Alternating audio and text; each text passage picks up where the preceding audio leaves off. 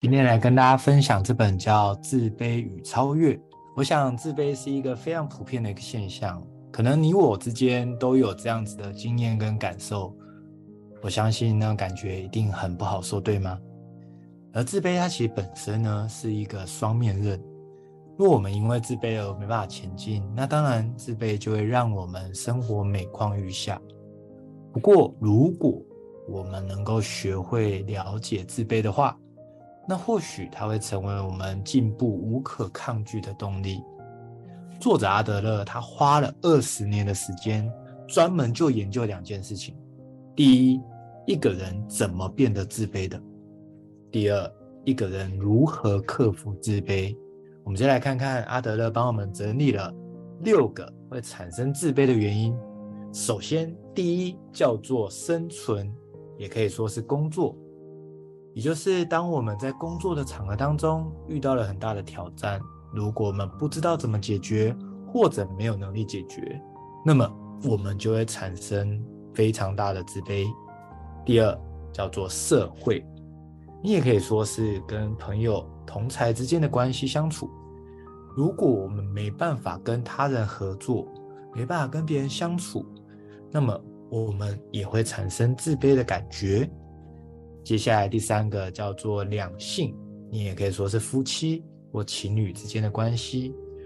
如果夫妻跟情侣之间的关系一直处不好，很常吵架，常常没有共识，那么也会产生自卑。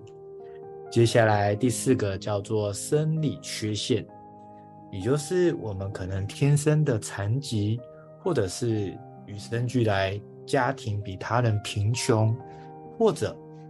天生就跟别人很不一样，那这样的情况也可能会产生自卑的感觉。第五个叫做溺爱，如果从小家庭的父母非常的溺爱宠爱他，那么他会以为这些所有他想要的东西本来就轻而易举可以拿到手。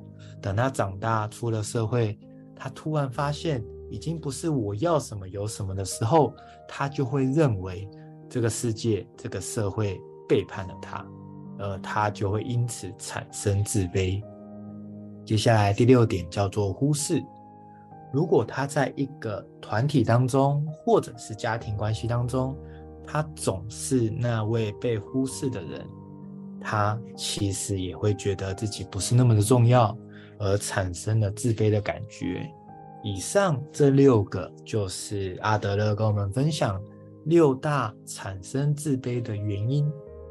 那接下来我们就要来看，既然我们知道原因了，那我们如何变得有自信呢？这边提供六个恢复自信的方式。第一个叫做认可的力量。事实上，我们都非常的需要被身边的人认可，而身边的人对我们的认可，其实是产生非常大的力量的。既然是这样。我们可以学会主动的去找身边的人寻求鼓励，那么其实我们就可以得到了第一个很重要获得自信的方式，叫做寻求认可的力量。第二个叫做学会关注自己的优点。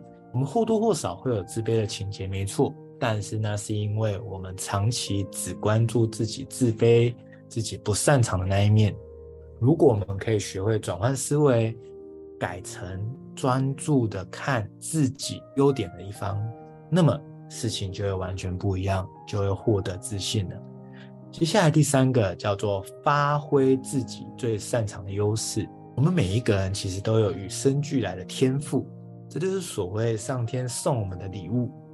那么当我们找到我们自己最擅长的那个优势，并且把它发挥出来的时候，其实我们就会非常有自信。接下来第四步叫做设定阶段性目标。很多时候我们会有自卑，是因为我们设定了一个目标，但觉得好像离得好远，好像总是达不成。我们如果懂得去把大目标切成小目标，我们用累积小成功的策略去达标每一个小目标，事实上这些聚沙成塔的结果就能阶段性累积，完成巨大的一个目标了。接下来第五个叫做优化六大自卑原因当中的其中一点。或许我们可以从发生自卑的原因当中，去找到一个我们能够试着调整、试着改进的方式。那或许就会对产生自信就会很有帮助。